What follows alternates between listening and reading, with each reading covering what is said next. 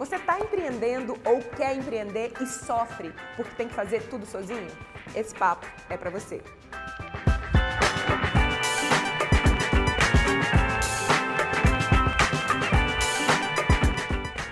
Tudo bom? Eu sou Rafa Capai e esse é o Vamos Que Vamos Convida. Essa série, você já sabe, onde eu converso com gente foda que me inspira e te inspira sobre assuntos que nos interessam. Desculpa esfarrapada para bater papo legal com gente legal, com você, muito legal, assistindo e participando também. E hoje eu tenho Marina Viaboni. Oi! Bem-vinda! Eu tô muito feliz com o convite. Ah, que bom! A gente tá feliz Muito que você tá aqui legal. também. Conta pra essa galera linda da Espaçonave quem é você. Bom, meu nome é Marina Viaboni, eu sou arquiteta e urbanista de formação, me formei nisso na faculdade e hoje em dia eu trabalho com lettering, com caligrafia e eu trabalho com isso para marcas, para pessoas e eu ensino também as pessoas a fazerem o que eu faço. Como é que você foi da arquitetura para isso? É, não foi uma mudança muito radical, assim, né? Na minha área de atuação não mudei tanto, mas eu sempre gostei muito de desenhar desde criança. Era uma coisa que eu não imaginava que eu gostava tanto, mas eu tinha o hábito mesmo em casa de pegar papéis, lápis e desenhar por desenhar, sabe? É, além da- das atividades da escola, eu gostava muito de fazer isso. E aí, quando eu parei para escolher a profissão, né, o que eu ia fazer de faculdade, eu sabia que ia ser alguma coisa relacionada à arte. Então, podia ser design, podia ser publicidade, artes visuais, alguma coisa do tipo, e eu fui fazer arquitetura. É, e aí, quando eu caí no mercado de trabalho, no dia a dia mesmo da profissão, eu vi que eu não tinha que desenhar tanto, assim, realmente pegar papel e caneta, sabe? Ninguém faz isso hoje em dia, né? A gente faz os projetos no computador, você faz AutoCAD. um croquis, é, você faz um croquis ou outro à mão, mas é AutoCAD, é, é softwares de programa 3D, esse tipo de coisa. E eu não sou tão assim da tecnologia, sabe? Eu não sou tão aficionada a esse tipo de coisa. Facilita muito no trabalho, mas não é, um- não é uma coisa que me dá tanta, sei lá, me dá tanto prazer assim. E eu sentia falta mesmo disso, assim, de poder me expressar mais criativamente e tal. E aí eu comecei a fazer alguns cursos de hobby, então eu aprendi a grafitar, fiz curso de grafite de arte urbana, de várias coisas, e fiz um curso de lettering, de caligrafia. E aí eu amei, eu adorei, falei, gente, é muito legal isso, que gostoso e tal. E aí era um hobby que eu tinha, é, mantinha frequentemente, assim, então eu chegava do trabalho todo dia, desenhava um pouquinho, fazia algumas letras, algumas palavras, e aí eu descobri nesse hobby uma coisa que eu amava, assim, e aí eu acabei fazendo essa transição. Então, vamos falar um pouco dessa transição, porque eu acho que isso é uma coisa que interessa muita gente, né? É, é muito curioso porque arquitetura é uma das, das profissões de, da não da maioria, mas de todas as profissões das pessoas que fazem transição de carreira dentro do Decola Lab, a arquitetura é uma das principais, assim. É, você chegou a trabalhar como arquiteta, então? Sim, cheguei. Eu fiz estágios na época da faculdade, depois de formada também eu trabalhei na área durante uns 3, 4 anos. E aí, como é que foi essa tomar coragem ou construir essa coragem para fazer essa transição? Largar um emprego para começar a empreender o seu próprio talento? Foi muito difícil, porque é justamente isso, assim, a transição principal não foi nem a área que eu atuava, porque de uma, da arquitetura para o desenho, para o lettering, foi, foi tranquilo, mas a minha mudança de CLT, né, de aquele emprego fixo, aquela falsa sensação, aquela falsa segurança que a gente tem que o emprego fixo dá, que você fala, ah, meu, meu salário vai cair todo mês naquele dia e tal, para essa mudança de trabalhar por conta própria, porque eu, eu, né, eu saí de um, de um regime fixo para trabalhar autônoma, frila e tal. Foi muito difícil. Eu fiquei um ano é, ensaiando isso. Você ficou um eu ano entre as fazer. duas pernas ou você É. largou um para eu- começar eu o outro? fiquei um ano fazendo as duas coisas simultaneamente, trabalhava todo dia, horário comercial, chegava em casa e fazia as, as minhas encomendas, os trabalhos que eu tinha de final de semana, a hora que dava. Então eu fiquei um ano, meu, e aí, o que, que eu faço? Como eu faço isso? Será que eu largo? Será que eu não largo? Aí tinha horas que eu falava, não, vou largar, vai dar tudo certo. De vez em quando batia uma insegurança, um medo, e eu fiquei um ano ensaiando isso, assim. E aí até que chegou uma hora que eu não, não dava mais, assim, eu estava com muito, muito trabalho para fazer por fora e não estava feliz, não estava satisfeita porque eu estava muito empolgada com a caligrafia, com essa nova possibilidade. Então eu já não estava muito é, vestindo tanto assim a camisa da empresa que eu trabalhava, do meu trabalho. Então eu falei, ah, acho que é a hora, momento mesmo de largar, que não está me fazendo bem, assim. E aí eu larguei, né? Pedi demissão e tal. E foi muito difícil no começo, porque é, ter disciplina, né? Porque trabalhar com, com, por, com, por, conta própria tem que ter muita disciplina, tem que ter umas regras internas ali que você determina para né, conseguir se organizar e tal. Então foi bem complicado. Eu quero falar um pouquinho da sua rotina daqui a pouco, mas vamos, tá. vamos voltar lá para esse momento dessa decisão.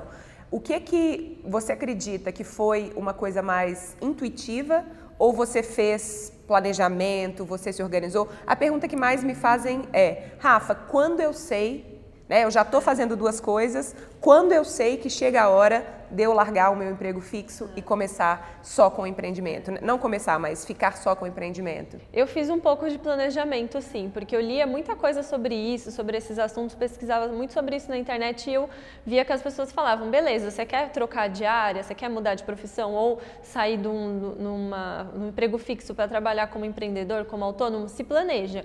Então, realmente, eu fiz um planejamento financeiro, eu falei: preciso guardar tanto dinheiro para eu conseguir ficar, sei lá, seis meses pelo menos Tipo, se eu não arrumar nada, beleza, tá numa boa. Então eu fiz um pouco desse planejamento financeiro e o momento, assim, o dia que eu virei e falei, chega, foi intuitivo.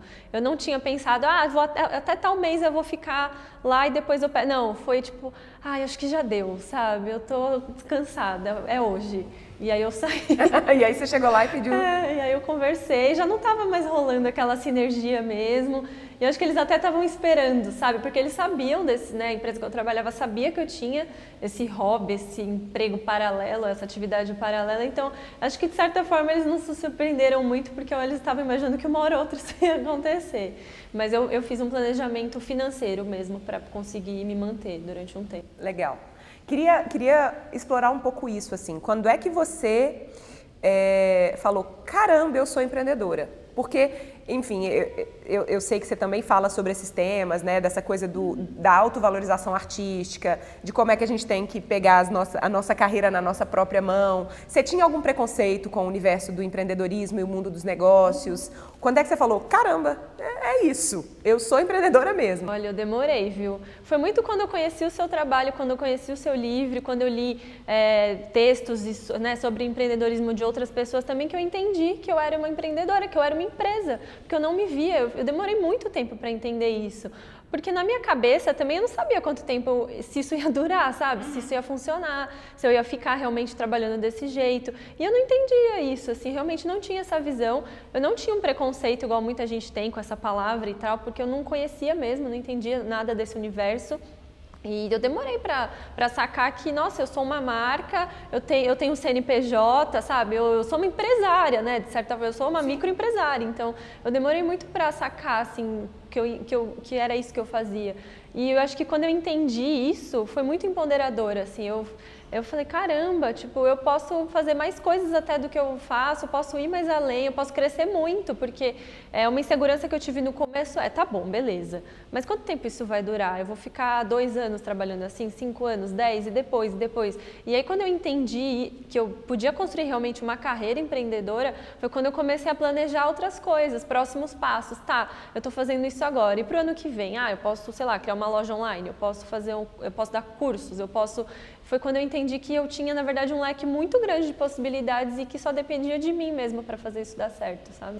É, a gente, eu acho que a grande, né, a grande diferença de quando a gente cai nesse lugar ou quando a gente escolhe esse lugar, porque tem muita gente também que não tem essa escolha e acaba empreendendo por necessidade, perdeu o emprego ou ficou um tempão procurando emprego que não conseguiu e aí realmente cai nisso e vai empreender. E aí para mim a grande diferença e, e, e talvez o, o comportamento mais mais importante é peraí, não vai bater o salário mês que vem, o que, que depende de mim para fazer esse salário bater, né? Como é que você se organizou nesses primeiros meses? Porque eu imagino que hoje você já tem um fluxo de clientes um pouco mais constante, um pouco mais sustentável.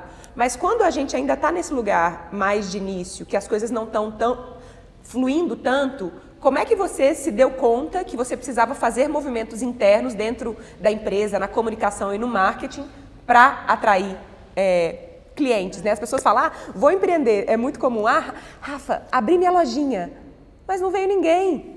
Não vai vir ninguém, né? A gente tem que trazer as pessoas. Como é que você, quando é que você se viu nesse lugar? No começo eu senti muito essa necessidade mesmo, tá bom. É, então, se eu trabalhar, eu ganho, se eu não trabalhar, eu não ganho. Então, né, meu Deus.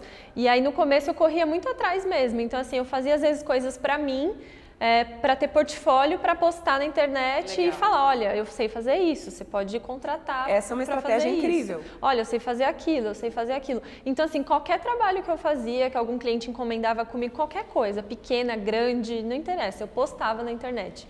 É, a internet no começo me ajudou muito a conquistar um público, a, é, a ter clientes, a divulgar o meu trabalho. Então, no começo, os meus primeiros clientes foram os meus amigos, né? As pessoas próximas que viam ali o que eu estava fazendo e começaram a me contatar para fazer as coisas. E depois foi indicação, então amigos de amigos. E aí a rede foi ampliando. Até que eu comecei a receber e-mails de pessoas que eu não conhecia. Oi Marina, vi seu trabalho na internet, achei legal. Você faz tal coisa? E eu falei, gente pessoas que não me conhecem estão assim me chamando para trabalhar e fazer coisas, que legal. Então eu corria muito atrás no começo. Hoje eu já não, não preciso fazer tanto essa divulgação porque a coisa já se consolidou um pouco mais, mas no começo é essencial. Assim. Não, não precisava tanto, mas você posta vídeo é. toda semana. Você continua criando é. conteúdo para chegar nas pessoas, né? Sim, sim. É, talvez não esse trabalho de venda específico, é, mas o trabalho de comunicação você, você continua ali ativamente fazendo e a gente daqui a pouco vai falar sobre, sobre isso também. É, se a gente pudesse aí, nesse, vamos, vamos pensar nesse início, tá? tá? É, se a gente pudesse elencar três estratégias ou três coisas que você fez que você acha que foram muito legais nesse início, você consegue pensar? Você já falou uma que é essa aí que eu achei muito massa. Faça coisas, né? Não importa se você tem cliente ou não, faça, tira foto, mostra, fale do seu trabalho é, porque isso vai começar a movimentar o mundo ao seu redor, né? É, com certeza. Essa é a primeira dica, né? De, ah, mas eu não tenho cliente, eu não tenho para quem fazer. Beleza, faz para você, divulga, monta portfólio, se você é designer, não interessa, né? Sim. né? Se você é arquiteto e precisa, sei lá, faz uma reforma na sua sala, na, casa, na sala da sua casa, para alguém da sua família, alguma coisa, né, para você ter material para falar, olha, eu sei fazer isso, isso, isso, e ter uma, uma meia dúzia de coisas ali para você conseguir mostrar. E não vale falar, ah, mas na minha área não dá. Dá. dá. Qualquer que seja o que você faz, existe um jeito de você colocar em prática isso mesmo sem cliente. Então, vai no, sei lá, você ensina, vai no prédio, no condomínio do seu prédio e fala com as pessoas, estou com um workshop aqui para ensinar tal coisa, e vem gente gratuito e você vai ensinar qualquer coisa. A gente desafia a pensar na sua área como é que você pode aplicar essa estratégia. É, acho que outra coisa importante é usar muito as redes sociais a internet ao seu favor. Tem muita gente que não usa, fala, ah, mas eu tenho uma página no Facebook, mas está lá abandonada. Cara, então pensa em coisas que você pode produzir de conteúdo, de postar nessa página que vai atrair mais gente, que vai ser interessante, que vai ser compartilhável principalmente. É, usa a sua linguagem, o seu jeito de falar. Ai, mas eu não sei fazer stories, eu não sei falar com a câmera. Todo mundo aprende, Faz sabe? Do jeito, Faz do seu jeito, não tenta copiar ninguém, uma linguagem de alguém que já existe, porque isso não funciona, não é autêntico e as pessoas é, vão se. Assim, né? é, não vai ser interessante. Então, eu acho que você ter a sua linguagem, comunicar com a sua audiência é importante, usar a internet a seu favor favor. E que mais? Deixa eu pensar mais uma dica. Eu sempre, é, no começo eu ia atrás das pessoas que eu admirava. Então tentava, né, mandar um e-mail, conversar com elas, Isso mostrar é uma meu super trabalho. estratégia também. É. É. Foi uma coisa assim meio sem querer, mas é para me aproximar, para eu conseguir aprender mais com essas pessoas, de repente ter um contato legal, trocar ideia, pegar dicas, sabe? Então, é, se tem alguém que você admira e fala, nossa, eu queria muito, é, sei lá, conversar um dia com fulano, manda um e-mail, troca uma ideia. Normalmente as pessoas vão te responder. Uhum. Você tem uma uma história legal, a pessoa vai te ajudar com alguma coisa, sabe? Então, no começo também, essa, essa troca, essa divulgação, assim, ajudou bastante. Legal, aí já são três estratégias para você colocar em prática no seu negócio.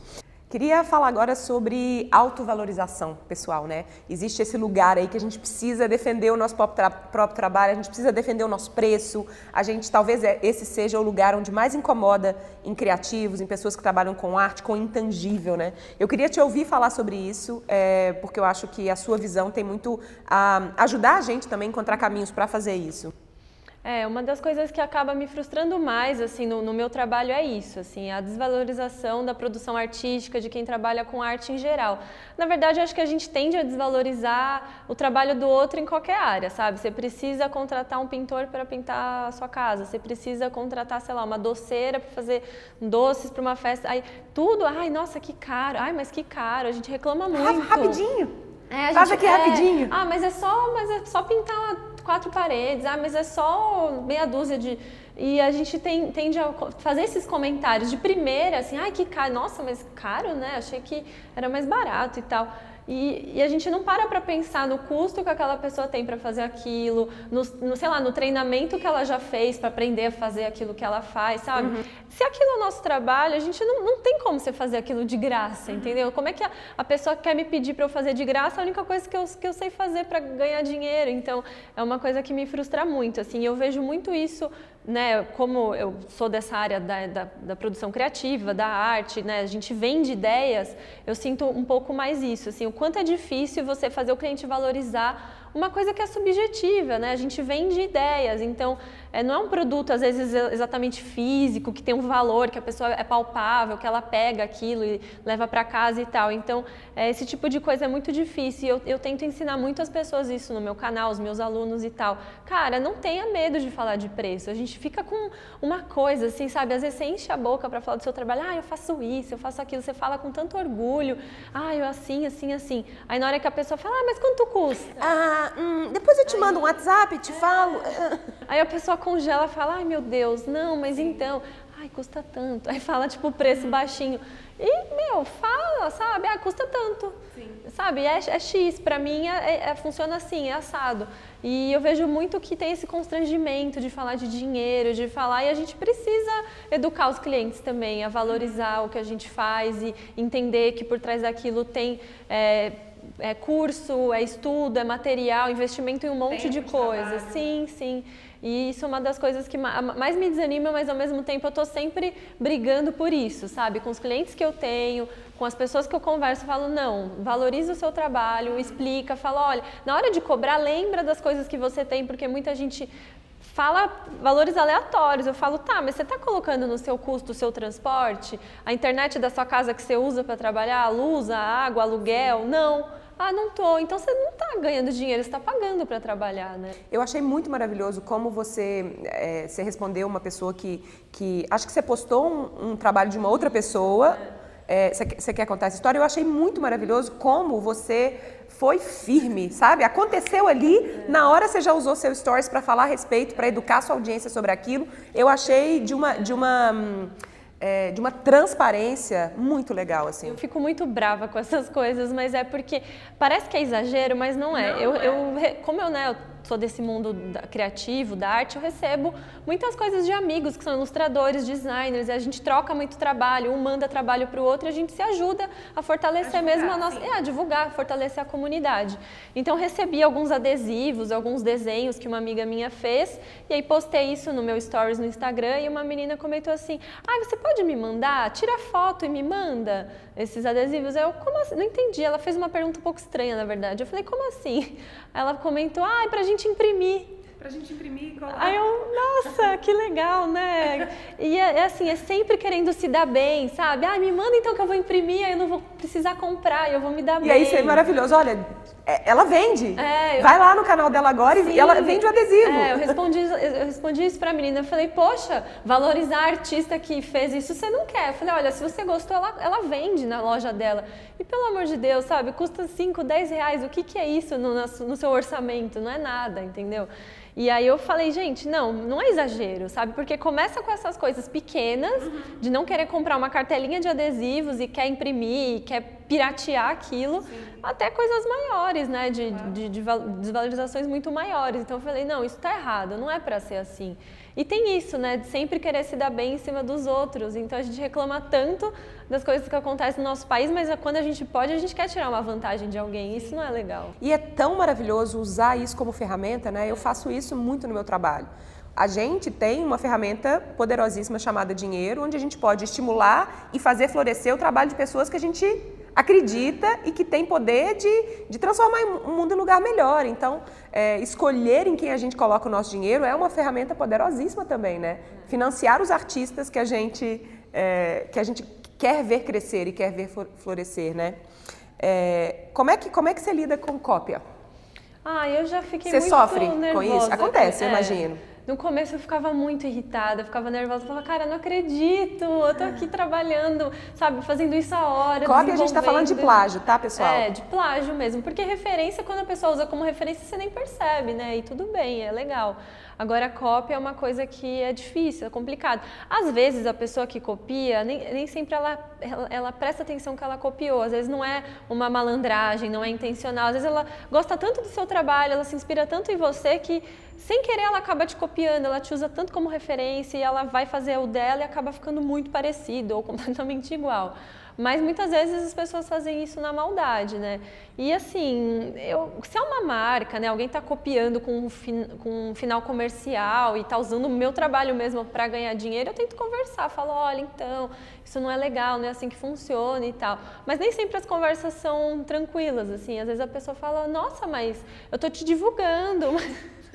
E é, e é, um pouco difícil, tem gente Sim. que entende, tem gente que não. Ah, mas eu vejo essa Você mesmo manda uma mensagem? Mando. É tão poderoso isso, né? É, eu tento conversar eu primeiro, sabe, para não envolver advogado, não envolver nada disso, porque é cansativo, é trabalhoso. Então eu tento conversar de primeira, e, mas é difícil, nem sempre as pessoas entendem. Assim, tem gente que fala, ah, mas eu vi uma imagem, eu achei esse desenho na internet, achei que eu podia pegar e estampar camisetas com, a, com esse desenho. Eu falo, não, mas esse desenho fui eu que fiz, né? Você tinha que ter conversado comigo, tinha que ter procurado, né, às vezes, qual é a origem disso. Na internet é muito difícil, porque as coisas se perdem. Tem, então, tem, vez, tem vezes que a gente realmente não acha a fonte, é. né? É. É, é, bem, é bem chato. E, e, e, esse trabalho, por exemplo, de referenciar a referência da referência da as pessoas se perdem no meio do, desse caminho, é, né? É. Mas é, é, um trabalho que precisa ser feito, né? É. Se você está usando, especialmente para usar para, sei lá, para postar, para falar ou, ou tal coisa. Já aconteceu alguma situação que você não conseguiu reverter? Ah, já. Até, até agora teve uma situação que eu não resolvi. Tem uma loja bem grande vendendo canecas com uma arte minha e eu não consegui ainda tirar isso do ar. Meu Deus! Preciso ir atrás, porque é uma coisa grave, grave. Tem, tem uma advogada maravilhosa para te indicar. Vou pegar o contato, porque olha, tô precisando. Renata Guimarães, nossa aluna do Decola, do Legal for Creatives. Se você está sofrendo algum tipo de, de, situação desse jeito, entre em contato com a Rê, que ela, que ela super apoia criativos. O trabalho dela é uma advogada para apoiar profissionais da criatividade e do intangível. Isso é muito maravilhoso, né? É, vamos, vamos falar um pouquinho do canal? Uhum. Você, você comemorou o quê? Um mês atrás? 100 mil inscritos? É, mais ou menos. É. é. Eu queria muito... Já tem um terço a mais que isso? Já tem, já está em 133 mil que eu olhei ontem. Muito maravilhoso.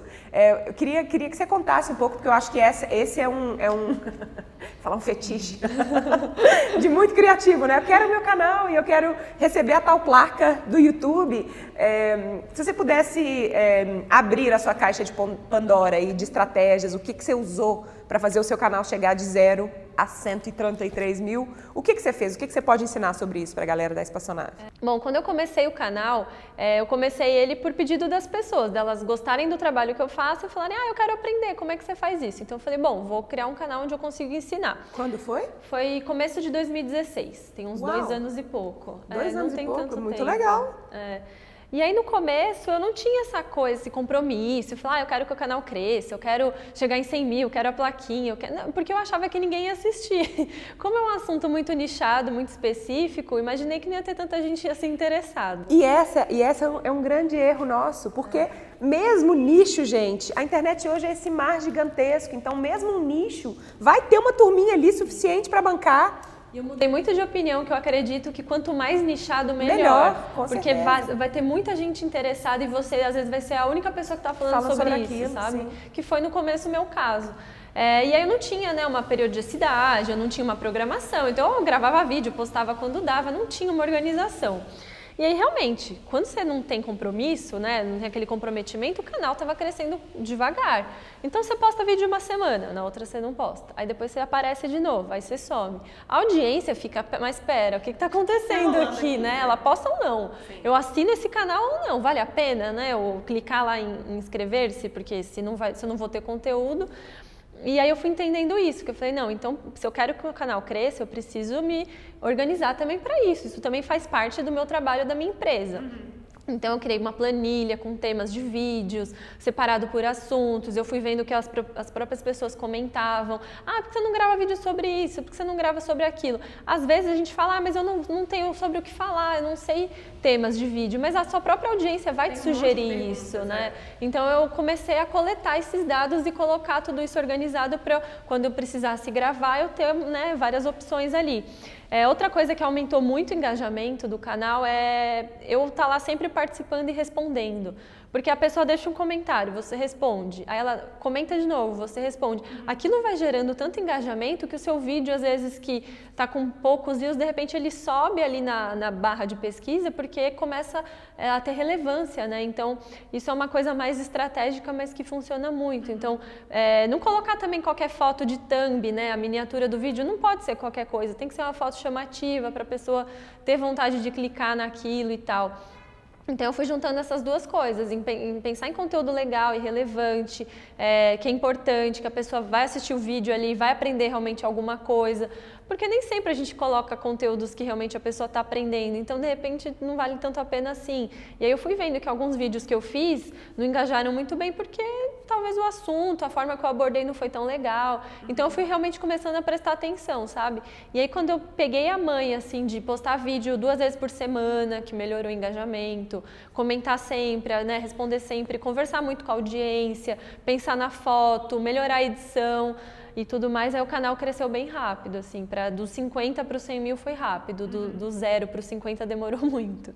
Gente, uh, vem cá, você que tem que explicar isso aqui, porque foi muito legal esse negócio do, do que o Casey, que a gente conversou sobre isso, né, que o Casey falou. Então você pode esperar que os próximos 100 mil vão ser mais rápido ainda. É, então... Ele falou que o mais difícil é chegar de zero a 10 mil, não de zero a mil. O Casey estava comemorando, sabe quem é Casey na história? Ele estava comemorando 20 milhões. E aí ele falou que chegar nos 20 milhões foi relativamente fácil depois você tem 10 milhões. E o 10 milhões é mais fácil que chegar em 1 milhão. Chegar em 1 milhão foi mais fácil que chegar em 100 mil. Que foi um pouco mais fácil chegar em 10 mil. Porque o grande gap é chegar de 0 a 10 mil inscritos, porque é onde não tem ninguém te vendo. Então não está ninguém promovendo você ali, você está tentando trazer as pessoas. E dos, quando você chega em 10, já tem uma galera que está te vendo e já começa a te indicar. Então, de 10 a 100, você já tem pelo menos mais 10 mil nessa, né, potencialmente 10 mil, mas te ajudando nisso. Então, de 10 a 100 vai muito mais fácil. Depois de 100, já 100 já é um número bem legal. Então, no seu caso, né, tipo, a gente encontrou faz um mês, estava comemorando 100 mil. Em, em, um mês e pouco, dois meses, já chegou em 140, sabe? Daqui a pouco já está em 200. Sim. A boa notícia é essa, que vai, vai chegar muito mais rápido nos 200 mil do que chegou nos 100 mil, né? E a gente acha que é o contrário. Nossa, o mais difícil é chegar em X milhões. Não, o mais difícil é esse início, eu né? Parei muito que cresceu demais dos 50, quando chegou nos 50 mil para o 100, foi crescendo muito e muita gente começou a comentar assim no canal. Nossa, nem sei como eu vim parar aqui, o YouTube me sugeriu o seu vídeo. Ah, o seu vídeo estava tá, sugerido. Aí o YouTube próprio, né, a própria ferramenta começou a sugerir os uhum. vídeos. E aí foi, foi vindo gente que não me conhecia, porque uma coisa é eu migrar o meu público que começou comigo no Instagram para o YouTube, então as uhum. pessoas já sabem o que eu faço. Agora eu comecei a ganhar pessoas pessoas, né, é uma audiência do próprio YouTube que não sabia quem eu era. Então, por, por conta dessas coisas, né?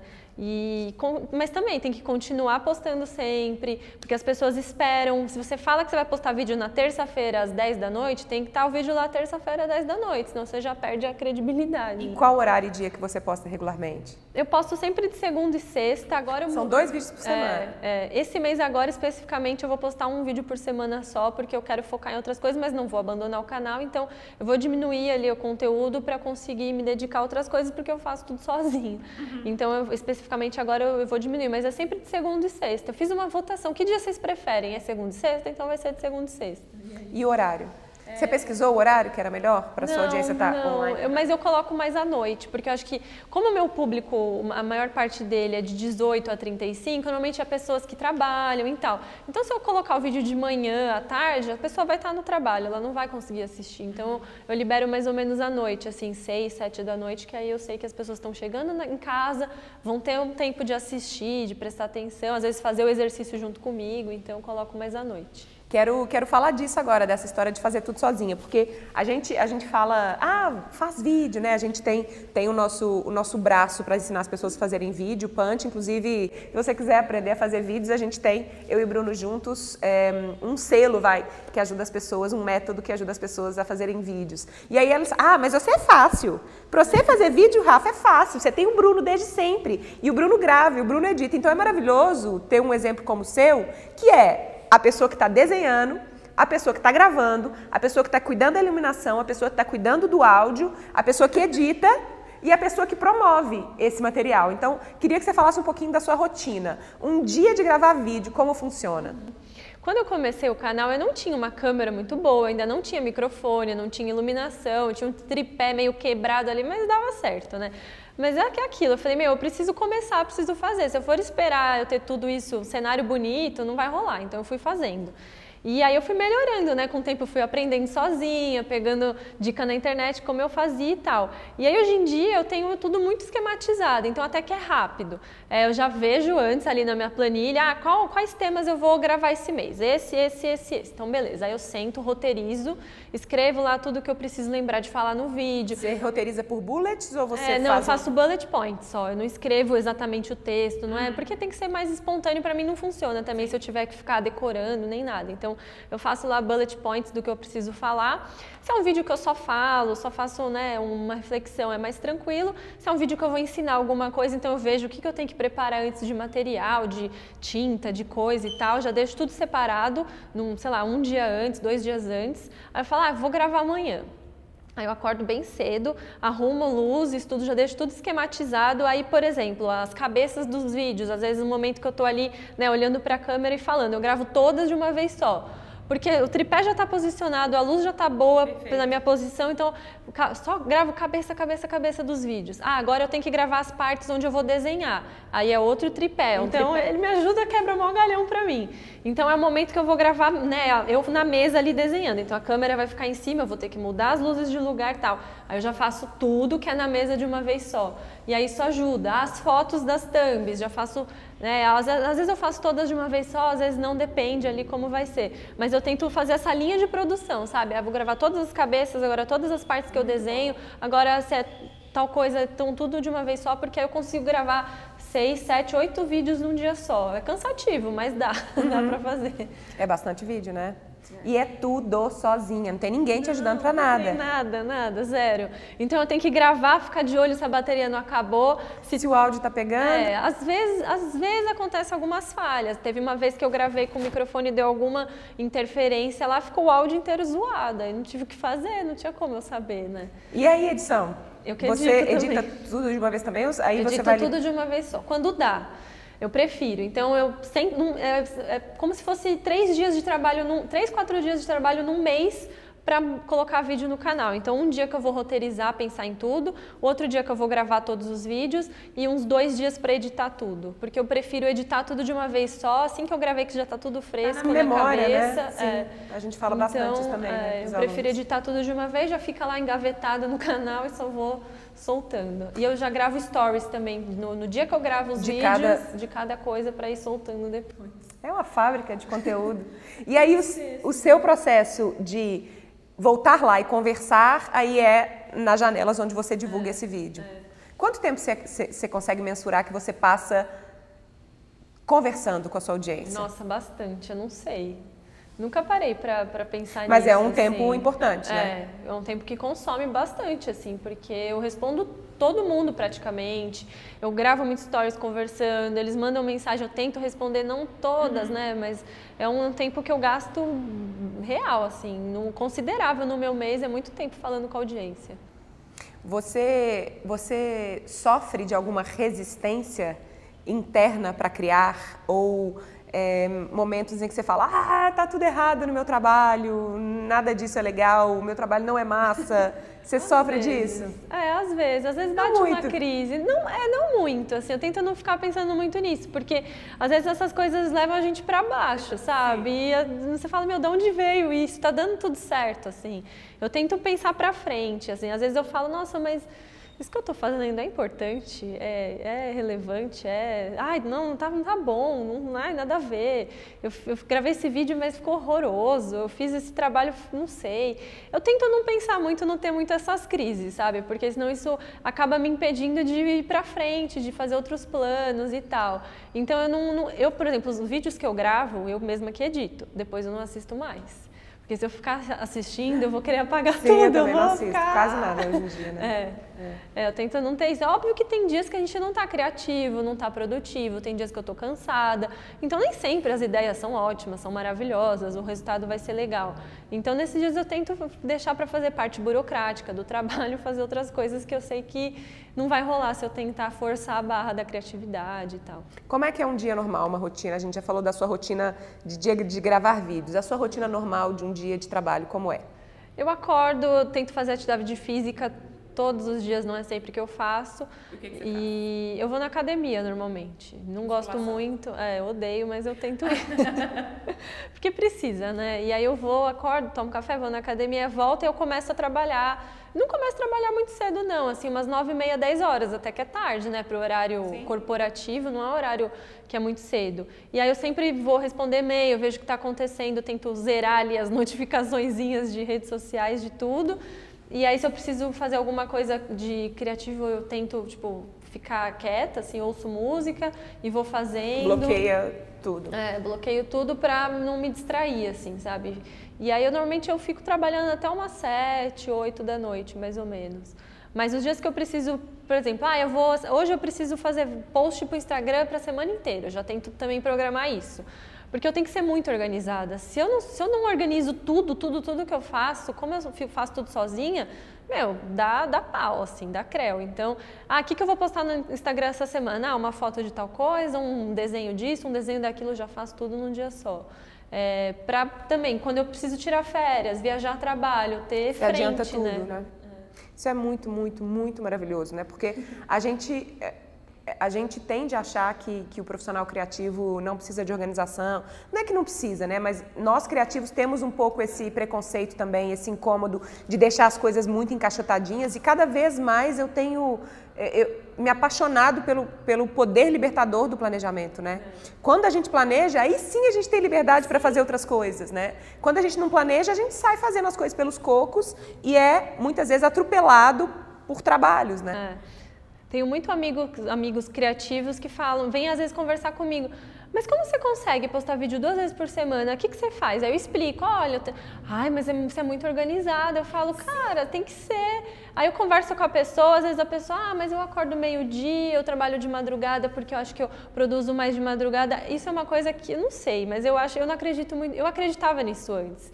Quando eu comecei a trabalhar em casa por conta própria, eu não tinha horário. Então, cada dia eu acordava num horário, cada dia eu dormia num horário, ficava de madrugada lá fritando. E eu achava que isso era o que funcionava para mim, até que eu vi que não, que isso não me deixava feliz, que estava me fazendo mal essa rotina, porque não é saudável, que eu precisava ter horário e trabalhar de manhã à tarde como as pessoas normais fazem, né? É, e aí eu vi que não, eu funciono assim. Ah, mas de manhã eu tenho sono, não funciona. Não, funciona assim.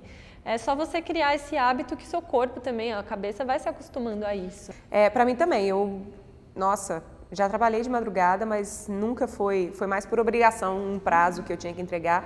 Mas, é, às vezes acontece. É, né? mas realmente para mim também faz muito mais sentido ter essa rotina mais, mais regradinha, né? É, o hormônio do crescimento é, é, liberado de madrugada e você está lá fritando, vendo referência e querendo fazer, mudar o mundo, né? É desesperador mesmo. E acontece muito com criativos. Eu realmente também não sei por que, que as ideias pipocam. Vocês sabem, gente? Se alguém souber por que. Ah, por que, que as ideias pipocam só à noite? Porque a gente acorda com uma fonte de. uma reserva de eroxina. Eroxina, você já me contou isso. No cérebro, que é um hormônio. E aí ele que, que controla a sua. ele que, que causa a sua inibição de ideias, sua timidez e tal. E aí quando você vai passando o dia, essa reserva é diminuindo e ela só é resposta, reposta com o sono. Então à noite você tem menos eroxina. E aí você fala mais bobagem. É, você, você, você ah, e aí todo mundo dá dando risada e tal. Então essas ideias todas costumam, né, essas ideias mais malucas, venham nesse, nesse período que você está mais cansado, que o seu filtro baixa, você fica menos inibido para falar as bobagens. E as ideias vêm desse jeito. Se você consegue capturar isso, Aí você pode trabalhar no dia seguinte. Pois é, mas às vezes sabe o que acontece? Eu não sei se acontece com você. No momento que eu tô tendo ideia, ela parece tão incrível. Aí no dia seguinte, na hora que você vai colocar ela em prática, você fala, nossa, que ideia ruim! De? Por que, que ela ontem parecia tão maravilhosa? Se você também sofre disso, coloque aí nos comentários pra mim. Hashtag ideia bosta. É, quem são suas referências? Quem te inspira? Onde você bebe? Olha, principalmente os meus amigos, sabia?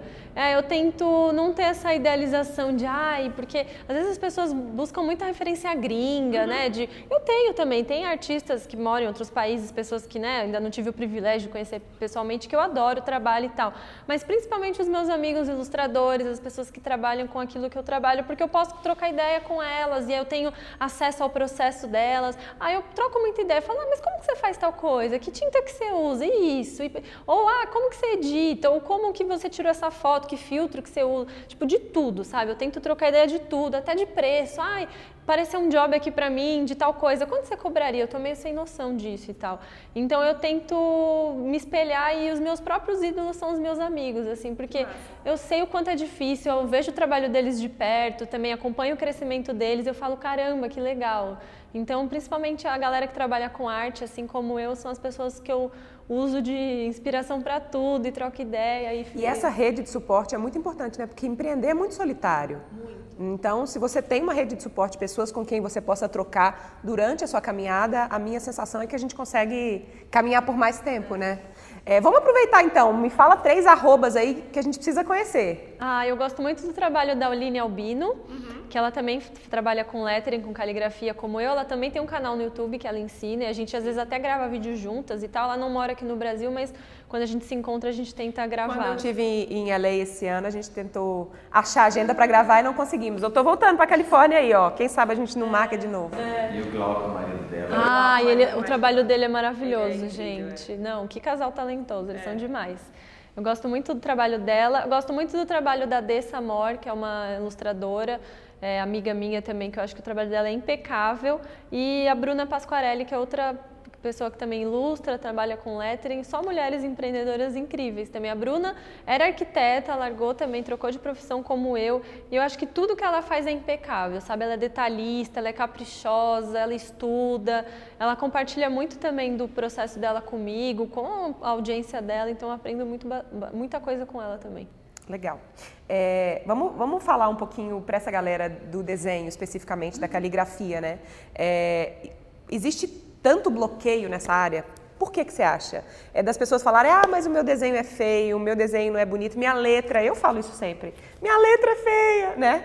Meu sonho era ter uma letra minimamente letrável para eu poder tirar umas fotos das minhas próprias citações no Instagram. Eu, eu, eu trabalho muito com, com palavras muito bem, mas na hora que eu vou caligrafar minha própria letra, eu sofro, porque eu olho para ela e acho feio. Por que, que a gente tem esse filtro com, com a nosso próprio desenho, nossa própria letra, você Ah, acha? eu acho que porque a gente para muito de, de ser criativo e de fazer isso quando a gente vai crescendo.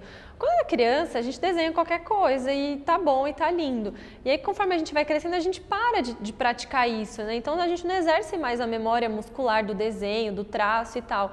Né, isso acaba se perdendo. E é uma coisa que todo mundo pode aprender. Eu, eu não acredito muito em dom, eu acredito em vocação e outras coisas, mas nesse dom, assim, não tem um negócio divino que, ai, nossa, ele tem um dom do desenho e eu não tenho, eu nunca vou conseguir. E rola muito uma, uma, uma coisa de se expor, sabe? De uma insegurança de, ai, mas eu vou fazer um desenho, vai todo mundo julgar, vai olhar, e se tiver feio, se tiver zoado, vão falar alguma coisa. Acho que são várias inseguranças que tem em torno disso, assim. E eu tento muito passar isso que não, eu não desenhava antes também. Eu aprendi eh, sobre lettering e caligrafia faz seis anos. Antes disso eu não sabia fazer.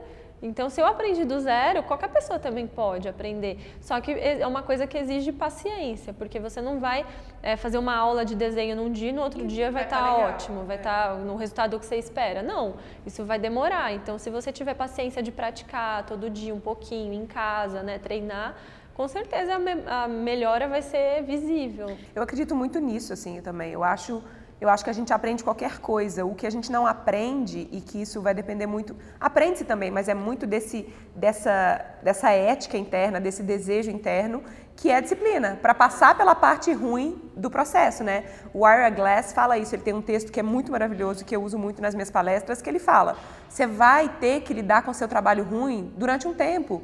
E eu fui a pessoa que mais passei por essa fase desse buraco de não gostar do próprio trabalho por muito tempo. Se você não tiver resiliência para não gostar do seu trabalho e continuar fazendo até você chegue no lugar onde você começa a gostar, você vai desistir, né?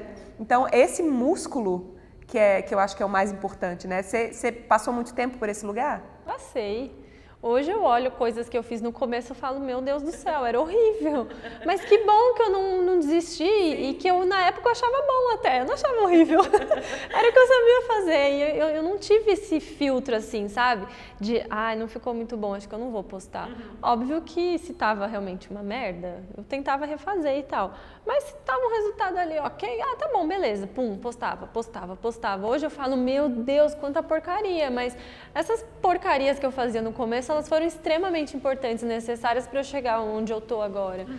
E ainda bem que eu não, eu não, não fui muito crítica comigo mesma, assim, porque eu vejo é, as pessoas, os alunos muito, nossa, que porcaria. Aí olha para a pessoa do lado, ah, o seu tá incrível, olha para o outro, nossa, o seu tá maravilhoso. Então, dos outros tá sempre incrível, o seu tá sempre um lixo. A gente se diminui demais e se comparar com os outros não é saudável. Eu acho que você tem que se comparar com você mesmo. Então, é, a Marina de seis anos atrás, tipo, não é tão boa quanto a de hoje, a de ontem também não era, e a tendência é melhorar e evoluir. Eu me comparo comigo mesma, com o meu trabalho do ano passado, do ano retrasado e por aí vai. Massa. É, queria que você falasse um pouquinho sobre o seu atual modelo de negócio, porque uma, uma coisa que eu, que eu falo bastante com os meus alunos é essa vontade, esse esse pensamento estratégico da gente diversificar as nossas receitas. E eu sei que você faz isso. Então, você, você vende os workshops, você está viajando o Brasil fazendo workshops, você faz serviço para marcas, você faz serviço para as pessoas. Fala um pouquinho de como é que você chegou nesse desenho. É, isso é extremamente importante, eu ter essa, essa cestinha aí com vários ovinhos, porque não, não depender só de uma coisa, porque é aquilo, né? Se você não fecha um trabalho, não tem dinheiro. Então, eu fui vendo com o tempo que o segredo para eu me manter e ter uma vida financeira confortável, saudável e não surtar, não pirar, era justamente isso, eu ter várias, várias fontes de, de receita e tal. E aí com, eu, eu dou cursos, né? Então eu viajo o Brasil, ou dou muito curso aqui em São Paulo é, presencial, que as pessoas vão ter aula comigo e tal. Eu presto muito serviço para algumas marcas, então como fornecedora mesmo, sabe? Às vezes elas querem fazer uma campanha, quer fazer, sei lá, um press kit legal para enviar para uma lista Você de. Você faz parede também, não? Faço, uhum. faço. Eles querem enviar, sei lá, um press kit interessante para uma lista de influenciadores, querem aquilo personalizado, então eu faço. É, uma coisa que está muito na moda é fazer em evento, né? Sim. Personalização em evento ali ao vivo. Então você faz um dia das mães, você vai fazer o cartão Isso. e aquele presente vai. Isso, faço Sim. paredes, como você comentou. Então, tanto para estabelecimento comercial, um restaurante, uma cafeteria, uma hamburgueria, sei lá, ou na casa de alguém também. A pessoa fala, ah, eu quero que você escreva no, na parede da minha sala, da minha cozinha. Então eu vou na casa da pessoa, né? Faço um, um rascunho antes e tal. A gente marca um dia para eu ir lá fazer no local. No local. É, encomenda pequena, isso eu já não faço mais tanto porque eu não consigo também atender todo mundo, mas é uma coisa que eu fazia muito no começo. Então, convite de casamento, aquelas plaquinhas de chá de bebê de casamento, de um monte de coisa. Outra coisa que também funciona, que eu tive durante o tempo, agora eu não estou fazendo mais, mas eu quero voltar, é produto licenciado. Então, em parceria com alguma marca, uma marca de camisetas, eu faço camisetas com arte minha. Sim. Com uma, uma, uma marca de objetos de decoração, eu faço canecas, sei lá. É, mousepad com desenhos meus. Então também isso é uma coisa legal de ter. É, você pode ter uma loja online independente. Eu posso Sim. ir atrás dos fornecedores e criar tudo sozinha e colocar. É um monte de possibilidades, é. né? Eu acho muito maravilhoso porque, sei lá, 10, 15 anos atrás a gente poderia ouvir muito, nossa, mas calígrafo não Ser calígrafo não dá dinheiro. Ah, ser desenhista não dá dinheiro. Ah, ser artista não dá dinheiro, né? A gente ouvia isso e hoje em dia a gente está se virando e a gente está encontrando possibilidades de fazer isso acontecer, né? É. Muito massa. É, agora é a hora do seu jabá. é, fala pra galera um pouco do que você está fazendo, workshops, como é que acompanha o seu trabalho. Bom, tem o meu canal aqui no YouTube, né, que as pessoas podem acompanhar e assistir aos vídeos, se quiser aprender alguma coisa, né, tiver curiosidade. porque tem gente que às vezes gosta de fazer isso como um hobby também. Então, tem o meu canal aqui, que é, é youtube.com.br Marina Viaboni. Aliás, todas as minhas redes sociais é Marina Viaboni, então é fácil de achar.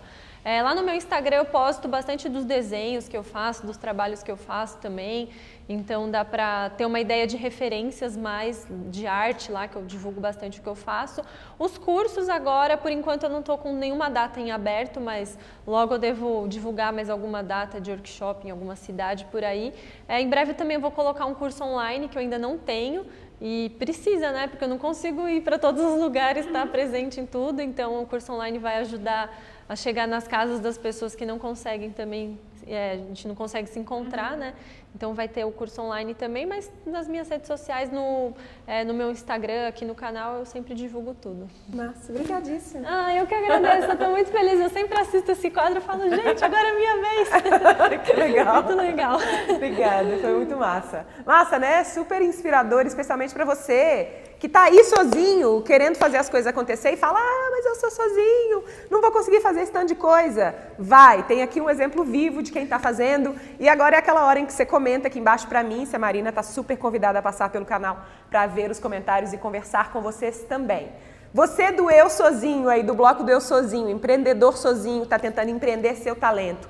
Coloca aqui embaixo qual é a sua principal dificuldade. Quem sabe a gente não dá outras dicas para você conseguir sair desse lugar e fazer sim, mesmo que seja sozinho, o seu trabalho brilhar aí pro mundo. Você pode assinar o canal porque o Bruno pediu para você assinar o canal aqui embaixo, é rapidinho, tum, assinou. E você pode também assinar minha newsletter, que é onde eu compartilho do meu bloco, não é sozinho, do meu bloco com toda a espaçonave, do que, que a gente apronta também por lá. Tá bom? Um beijo, câmbio, desligo. Ei, você, antes que você vá embora, deixa eu te avisar que o meu livro Criativo Empreendedor, sim senhor, tá de volta no estoque. Mas ó, corre, porque tá saindo igual pão quentinho. Para saber mais é só digitar cssenhor.espaçonave.com.br.